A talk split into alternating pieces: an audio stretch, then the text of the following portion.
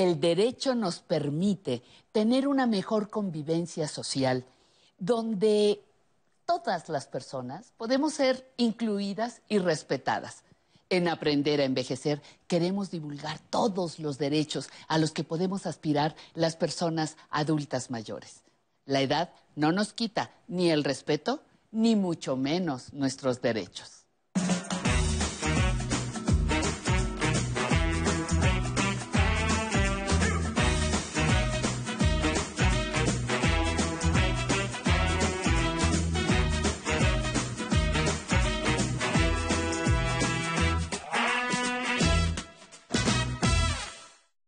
Muchísimas gracias, Pati. Bienvenidos y bienvenidas a todas las personas que nos están visualizando desde nuestra señal del 11, así como nuestras redes sociales.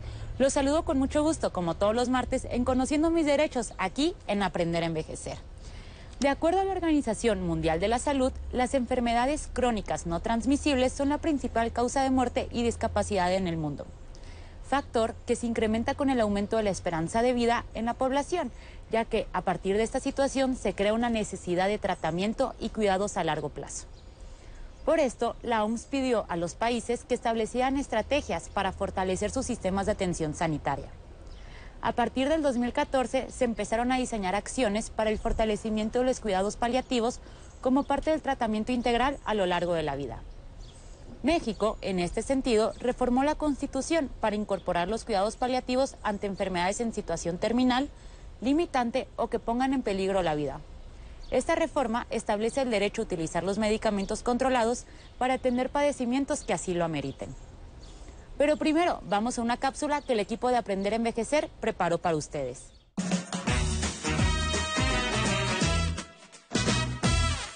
El Estado mexicano se integra por tres poderes, ejecutivo, judicial y legislativo. Este último se encarga de crear o modificar leyes que rigen la vida nacional, así como de supervisar la actuación del Poder Ejecutivo, aprobar cada año el presupuesto que gasta el gobierno y revisar cómo y en qué lo gasta. El Honorable Congreso de la Unión está conformado por la Cámara de Diputados y de Senadores. La sociedad está representada en estos recintos por legisladores de diversos partidos políticos. Desde el inicio de este sexenio, en ambas cámaras se han propuesto, discutido y aprobado cambios legales de gran calado para beneficiar a las personas adultas mayores. No obstante, con la pandemia del COVID-19, se han vuelto más visibles sus necesidades y vulnerabilidades, estableciendo nuevos retos al Poder Legislativo para proteger sus derechos. Algunos de estos derechos son el acceso a una salud de calidad, a un ingreso fijo y a una vida libre de violencia. ¿Qué se ha hecho y qué falta por hacer en la actual legislatura? ¿Qué modificaciones legales pueden esperarse? Escúchenlo directamente de sus protagonistas, las legisladoras mexicanas. Acompáñenos a su programa, Aprender a Envejecer. En esta ocasión le damos la bienvenida a la senadora Patricia Mercado presidente de la Comisión de Zonas Metropolitanas y Movilidad e integrante de las comisiones de Salud, Seguridad Social, entre otras, para charlar de uno de los grandes temas que se aprobaron en el Senado. Senadora, ¿nos podría contar qué son los cuidados paliativos y cómo el Senado de la República está trabajando para que las personas adultas mayores puedan tener acceso a esta clase de cuidados? Bueno, primero los cuidados paliativos eh, lo que hicimos fue una reforma constitucional para que sea un derecho, un derecho de las personas frente pues a la adversidad en el sentido de que pues ya, ya no hay nada que se pueda hacer para, eh, para alargar la vida, ¿no? Y eso puede ser, como tú decías, pues, a lo largo de la vida, o sea, es decir, incluso para los niños, niñas, ¿no? Que llega un momento pues donde, digamos, seguir haciendo esfuerzos desde, eh, desde los servicios de salud para prolongar la vida ya no tienen sentido, ¿no? Porque realmente ya no, ya no eh, se puede, digamos, la enfermedad pues va a terminar con esa, con esa vida. Entonces los cuidados paliativos, en primer lugar, es un derecho, ¿no? Es un derecho eh, que reformamos, decía la Constitución, para que sea reconocido, es, una, es un derecho de, la, de las personas, ¿no? Y pues significa eso, pues significa eso, es decir, que eh, cuando ya, o sea, que no se alargue la vida eh, de manera, digamos, artificial, ¿no? De manera artificial donde la gente sufre, sobre todo, donde hay sufrimiento.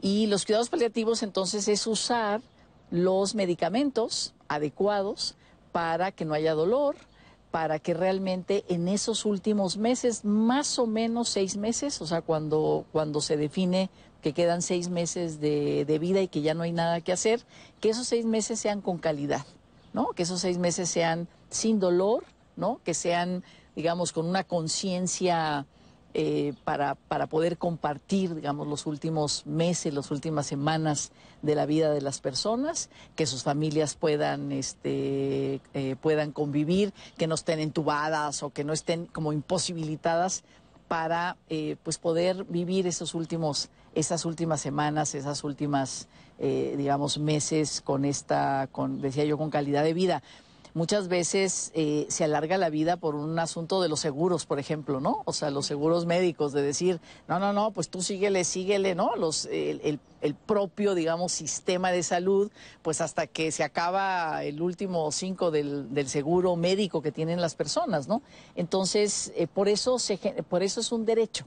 ¿No? Por eso es, un, es el reconocimiento a este derecho que tienen las personas y en ese sentido, pues tanto los médicos, los servicios de salud, pues tienen que, o sea, ya no pueden alargar la vida así nomás, ¿no? Porque finalmente pues eh, los cuidados eh, ya llega un momento donde lo que tienen que hacer son eh, cuidados paliativos solamente, ¿no? Entonces, bueno, pues ya lo decidimos en el Senado, aunque todavía no se decide en la Cámara de Diputados. Todavía, digamos, quienes nos está viendo, no es algo que ya esté publicado, que ya esté funcionando, porque eh, todavía falta que se vote en Cámara de Diputados para que ya se publique y a partir de ese momento entonces será pues un nuevo derecho que tenemos las personas dentro pues de esa de ese de ese gran derecho que le llamamos a la a la muerte digna, ¿no? Que realmente ese último momento de la vida a cualquier edad sea un momento con dignidad y con calidad y sin dolor. Ahorita justo mencionó muerte digna de repente los cuidados paliativos se pueden asociar con términos como la muerte digna o la misma eutanasia. ¿Hay alguna diferencia o se discutió alguna diferencia en el Senado de la República sobre eutanasia, muerte digna y cuidados paliativos o se van manejando como en conjunto? Fíjate que sí, algunas, algunas y algunos dimos la, discusión sobre que los cuidados paliativos fuera parte de un concepto, de un concepto más amplio que es la muerte digna pero no se, no, no, es decir, no hubo acuerdo sobre eso. En la Ciudad de México, cuando se hizo la Constitución de la Ciudad de México, en la Constitución sí está el derecho a la muerte digna. Y entonces eh, se fueron a la, a la Corte, digamos, una, la Procuraduría General de la República hizo una controversia, se fue a la, a la Corte y la Corte lo que dijo es, a ver, eh, la, la, la digamos, cuidados paliativos, eh, incluso muerte digna, no necesariamente significa eutanasia, o sea, significa esto que es el reconocimiento del derecho que tienes a ayúdenme a irme, o sea, no me dejen, aunque sea morir sin dolor seis meses, un año, sino ayúdenme a irme ahorita, porque de todas maneras ya no tengo posibilidades, ¿no? Ya no tengo posibilidades de de, de, pues, de la vida, o sea, de lo que es, digamos, de, la, de autonomía, de la vida, de, de, prolongarla, ¿no? Entonces, ayúdenme ahorita. Entonces, la Corte dijo, no es lo mismo que eutanasia. Entonces, dijo que la Constitución de la Ciudad de México tenga como derecho a la muerte digna, está muy bien, ¿no? Porque no significa necesariamente eutanasia o, suicidio asistido o como le queramos, eh, le queramos poner, ¿no? Entonces eso ha sido importante. Eh, ahora, por eso, entonces nosotros en esta reforma que hicimos, pues es una reforma solamente cuidados paliativos. No se aceptó dentro de este gran concepto de lo que significa la muerte digna. Y regresando a nuestro tema, senadora, ¿cómo poder obligar a los estados a que implementen, ya una vez que pase también en la Cámara de Diputados y esté publicado en el diario oficial de la Federación, que implementen el derecho a los cuidados paliativos? en sus hospitales, en sus sistemas de salud estatales? Pues porque es una ley general, la ley de salud. ¿no? La ley general es una, es una ley general y entonces es de cumplimiento obligatorio. Lo que hay que hacer es eh, pues homologar, ¿no? Eh, ya en realidad, como los comités de ética en las, ¿no? En, el sistema de salud, en los diferentes centros de salud, digamos, ya, ya tienen esto, ¿no? Ya, ya cada vez se está, eh, digamos, está eh, implementando independientemente que no sea, digamos, el, gran derecho, ¿no? Pero ahora van a tener los, los sobre todo los, los, médicos, los trabajadores de la salud, van a tener como más elementos o sea, tú sigue metiéndole medicina, pues si lo tienes conectado a un respirador, este, tú síguelo haciendo. Yo quiero que tú lo sigas haciendo. El hecho de tenerlo reconocido como derecho es, oye, es un derecho de las personas al final de la vida cuando ya no hay nada que hacer, o sea, no es un derecho de las familias, es un derecho de las personas, ¿no? Entonces, eh, yo creo que eso pues cada vez más se va, ¿no? empezar como a, a normalizar, digamos. Hoy lo normal es alárgale la vida como sea, ¿no?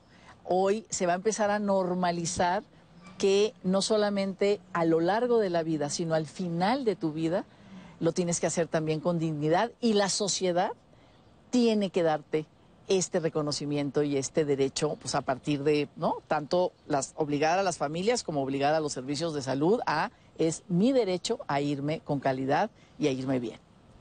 Perfecto, senadora. Ahorita continuamos con estos temas. Vamos primero a un corte y ahorita regresamos.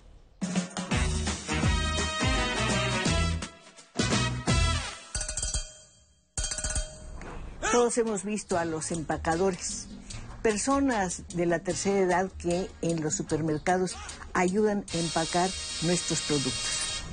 Para ellos significó esta tarea una muy buena fuente de ingresos. Desapareció con la pandemia. ¿Qué es ahora de estos trabajadores? Ya nuestro programa aquí nos tocó vivir este sábado. Aquí nos tocó vivir. Sábado 21 horas. Este, ahorita lo que vamos a presentar es el platillo de chile el mezquite. Chile que se ha de pelar, que se vaya remojando. Que tú ya te adelantaste y ya los tienes aquí remojaditos, ya se suavizó la, la piel. Chiquitos pero picosos. Ya está listo el picadillo para agregar los otros ingredientes. Manzana. Eh, pera, plátano macho y durazno. Estos chiles colorados son más ricos. La ruta del sabor. Bernal, martes, 20 horas.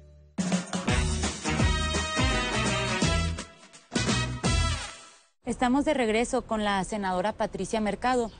Senadora, ¿qué le parece si antes de continuar con nuestra conversación podría responder una pregunta de nuestro público que tenemos preparada para usted? Sí, como no, encantada. Buenas tardes, mi nombre es Silvia Romero. Tengo 61 años. Me gustaría saber si las personas mayores que tienen una pensión universal pueden tener otra. Bueno, senadora, ya escuchó a la señora Silvia Romero. ¿Cómo podemos, tienen derecho a otra pensión además de la pensión universal? Sí, por supuesto. La pensión universal, que además también me parece, pues me parece que es un avance muy importante. Este, lo acabamos también de, legislar, ¿no? Es ahora sí ya todo el derecho a esta pensión universal de adultos mayores. Ese es un piso común para todos, ¿no? Además, es, eh, no tiene, no está relacionado con el trabajo. ¿No? Si trabajaste asalariadamente, si estuviste en la seguridad social o no. Es simplemente por eh, la edad, que todas las personas tengan esa pensión universal y ya es un derecho.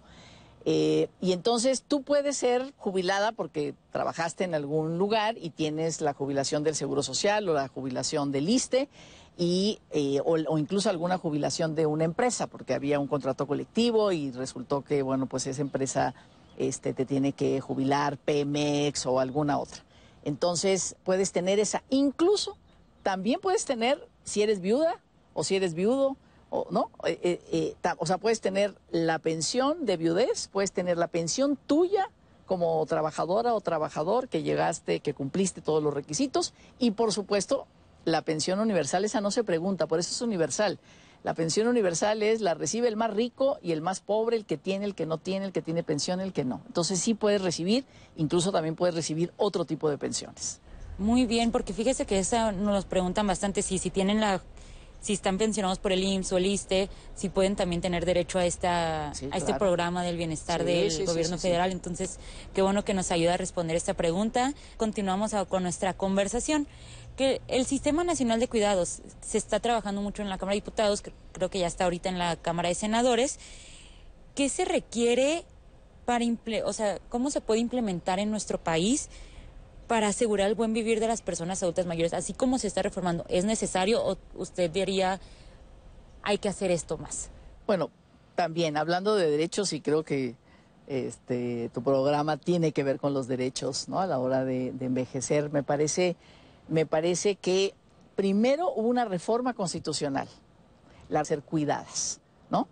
Eh, y reconoce el derecho de quienes cuidan, porque hasta ahora lo hemos hecho las mujeres por mandato cultural, digamos, las mujeres cuidan a los niños, ¿Qué es lo a que las se niñas. piensa que se tenía que hacer? Exactamente, ¿no? Es un mandato de decir, a ver, tú eres la responsable de cuidar niñas, niños, personas con discapacidad, este, adultos mayores dependientes, personas enfermas y además sin remuneración, ¿no? Ese es el mandato cultural para las mujeres. Entonces, también esa reforma constitucional dice, tienen derecho quienes cuidan, ¿no? Y también en esa, en esa redacción dice, es el Estado el que tiene la responsabilidad. No son las familias, no son las personas, no son las hijas, los hijos, tal, sino es el Estado el responsable de garantizar el derecho al cuidado. Entonces, esta reforma que ya vuelve, digamos, un derecho, y a, mí me parece muy importante ahora que acaba de salir el último censo, ¿no? El último censo, la población estamos envejeciendo, ¿no? El- el promedio son 29 años. O sea, es una población que estamos envejeciendo y necesariamente en algún momento de la vida, ¿no? Vamos a necesitar ser cuidados o por la edad o por algún tipo de enfermedad. Las enfermedades además están siendo, digamos, eh, eh, está creciendo, ¿no? La- la- las enfermedades crónico-degenerativas que necesitan muchísimos cuidados, esas, estas, este tipo de enfermedades, ¿no? Entonces, es muy importante que se haya legislado ese derecho, ¿no? Ya lo tenemos en el Senado, esperemos que ya lo, lo- también lo aprobemos pronto para que ya se haga. Y entonces, a partir de que, se, que ya tenemos el derecho a ser cuidados, eh, como una responsabilidad del Estado, eh, se legisló que necesitamos una ley general para un sistema nacional de cuidado. O sea, ¿cómo se come ese derecho? Ah, bueno, ya tengo el derecho a ser cuidado y luego, ¿no? Sí. Y luego, o sea, ¿cómo, ¿Cómo lo aplico? ¿Cómo lo, lo aplico? veo? ¿Cómo lo tomo? ¿A dónde voy por él? ¿No? Entonces, ese sistema nacional de cuidados, pues lo que va a determinar es cómo el Estado, decimos, asume esta responsabilidad, ¿no? ¿Qué tipo de infraestructura social tiene que construir, ¿no? Para, este, para poderlo hacer, qué tipo de programas de empleo, de empleo público, ¿no? Puede hacer para que personas que necesitan ser cuidadas por cualquier, este, por cualquier tipo de situación, este, puedan recibir una remuneración, que no sea nada más de, bueno, pues ahí se las dejo a las familias a ver qué pasa. En este momento hay una política muy familista, ¿no? Las familias son responsables, las familias son responsables, decir, no. y a veces no, no. las familias no pueden. No pueden, o dentro de las familias, no son las familias en abstracto, o sea, son las mujeres, Sí. ¿no? Que están, en este momento en la pandemia, pues hay muchas mujeres que están confinadas cuidando al que parece que está enfermo porque se contagió, al que ya está convaleciente, a los niños y las niñas que no van a la escuela. Entonces, es una situación eh, que tenemos que resolver como sociedad, ¿no? Porque si no, pues esto lo cargamos a las familias y luego las familias o incluso las mujeres, pues no tienen posibilidades de cuidar bien, ¿no? Porque pues tienen como muchas actividades, ¿no? Entonces es el Estado el que tiene que responsabilizarse. Y ahorita que estamos hablando de las familias y de cómo se les está pues responsabilizando de cierta manera, se está aprobando una reforma al Código Penal Federal para castigar con cárcel a las personas que abandonen a las personas adultas mayores. ¿Usted qué opina al respecto de este tema de cómo se les castiga por el abandono a las personas adultas Pues habría que meter a la cárcel a los gobernantes. O sea, es responsabilidad del Estado. Y es responsabilidad del gobierno municipal y del gobierno estatal. y de, O sea, es decir, no es responsabilidad de las familias, ¿no? Si el Estado, desde hace muchos años, desde que se reconoció, ahí fue una ganancia de las feministas, ¿no? Desde que se reconoció que la violencia doméstica, antes se decía, ah, no, pues si él le pega, pues por algo será, ¿no? Y si a los niños los maltratan, pues nadie se puede meter adentro de las familias. Eso es un asunto privado. Desde que se reconoció en 1998 que la violencia doméstica no es un asunto privado de las cuatro paredes de una casa, sino que es una responsabilidad del Estado, no es una responsabilidad solo de las familias o del derecho de las familias, ahí hemos evolucionado y uno de estos pues es efectivamente que digamos lo que pasa al interior de las eh, familias, por ejemplo, con maltrato o abandono, en este caso de, de adultos, em, de adultos mayores, la visión punitiva de ahora, pero ¿por qué? ¿Por qué toda la responsabilidad? A lo mejor hay un abandono porque ya no se pudo más, porque no hay manera de cuidar. Entonces, el Estado tiene que tomar eso. No, las familias pueden decir, oye, ¿sabes qué? Yo no puedo. Yo no puedo cuidar a mi adulto mayor lo traigo aquí, a, este, a esta casa, digamos, de retiro, de asistencia. que tiene que ser una casa, digamos, por eso decía, una política pública. No le podemos dejar al mercado, al sector privado, el cuidado. Tiene, el cuidado tiene que ser una al ser una responsabilidad de Estado, tiene que haber servicios públicos en ese sentido, ¿no? Y puede decir, híjole, ¿y ahora cómo pagamos eso? Pues sí, hay que hacer una reforma fiscal, hay que ver, digamos, de dónde tomamos los recursos para garantizar a esta población que estamos envejeciendo y que vamos a necesitar estos, estos, eh, estos eh, cuidados, ¿no? Y bueno, esta población que además, pues tenemos enfermedades, digamos, que necesitan mucha convalecencia y muchos cuidados, pues cómo vamos a hacer la infraestructura para eso. Entonces, yo estoy totalmente en contra, votaré en contra, no me parece que es un tema de penas, no me parece que es un tema de prisiones, es si no hacemos este sistema nacional de cuidados, pues entonces le cargamos a las familias o a las personas toda la responsabilidad y además no tenemos políticas para intervenir, ¿no? ¿Dónde están los ejércitos de trabajadoras sociales o de promotores sociales que vayan a las casas y que digan, a ver, aquí hay un adulto mayor, ¿no? Porque ahora tenemos toda la información con la pensión universal, sabemos dónde están, dónde viven, ¿no? Poderles visitar, cuántos son, ¿no? Quiénes viven solos, este, hay muchísimos adultos mayores que viven solos, que mueren solos, no sabemos cómo mueren, con, con qué dolor mueren. O sea, hay muchas cosas de política pública, ¿no? Alrededor de esto que hoy se están poniendo en el centro y qué bueno, o sea, que, que sepamos que esto es nuestro derecho, ¿no? Por ejemplo, hay una, hay una convención, la Convención Americana sobre eh, los derechos humanos de los adultos mayores. Yo presenté un punto de acuerdo y habemos varios que hemos presentado para que el presidente nos mande al Senado que ratifiquemos eso, ¿no? Y ahí, si tú ves ese, esa convención, que ya es, digamos, lo están firmando países de América Latina, toda la responsabilidad es responsabilidad del Estado. A las familias se les deja algo, pero no la parte más importante del cuidado. Bueno, senadora, ya se nos acabó el tiempo, pero muchísimas gracias por esta conversación que tuvo conmigo y nuestro auditorio.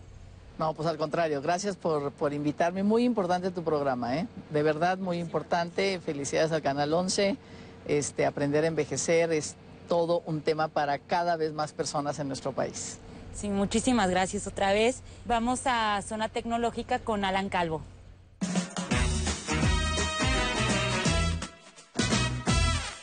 Hola, muy buenos días, bienvenidos a la zona tecnológica. ¿Alguna vez ha borrado una fotografía de su celular o días después de eliminarlas se arrepiente de haberlo hecho? Bueno, hoy descubriremos cómo recuperarlas en cualquiera de ambos casos. Para ello lo invito a practicar desde casa con su teléfono móvil. Podemos hacerlo desde la galería de fotos del dispositivo o en la aplicación de Google Fotos. Esto aplica para ambos sistemas operativos, tanto Android como iOS. Muy bien, desde su móvil entre a la galería de fotos. Ahora en el menú superior o inferior seleccione en álbumes y deslice la pantalla hasta encontrar eliminados o eliminados recientemente y toque sobre él. Muy bien, ahí encontrará almacenadas las fotos que ha borrado en los últimos 30 días. Es decir, a partir de la fecha en que quitó de su galería principal las imágenes, tendrá 30 días para recuperarlas. Como vemos en pantalla, cada imagen tiene un texto en la parte inferior para indicar los días que le restan para ser eliminadas definitivamente de este dispositivo.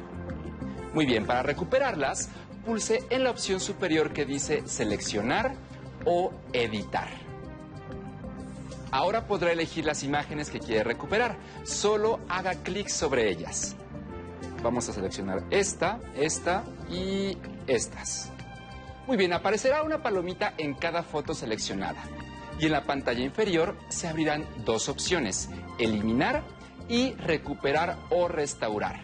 Pulse en restaurar o recuperar para devolverlas a su ubicación original en su álbum de fotos.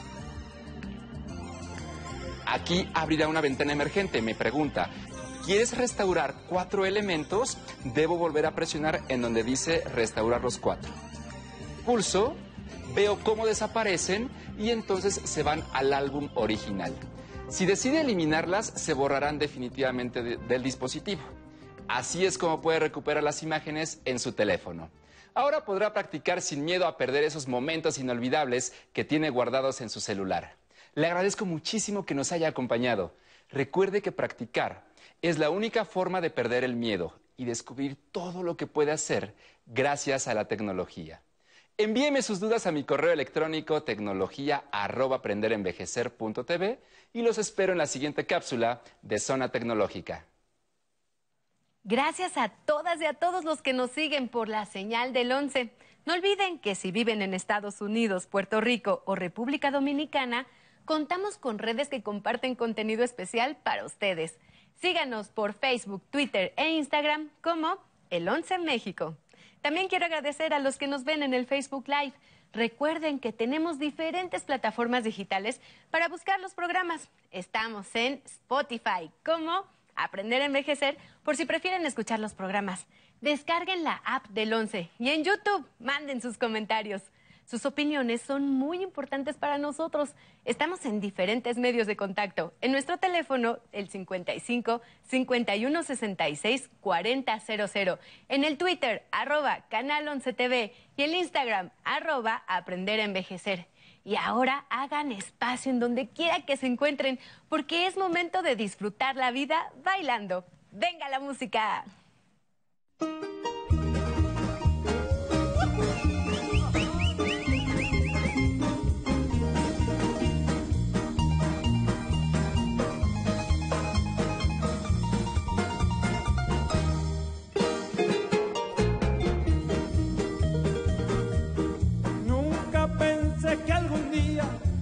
Me con una traición.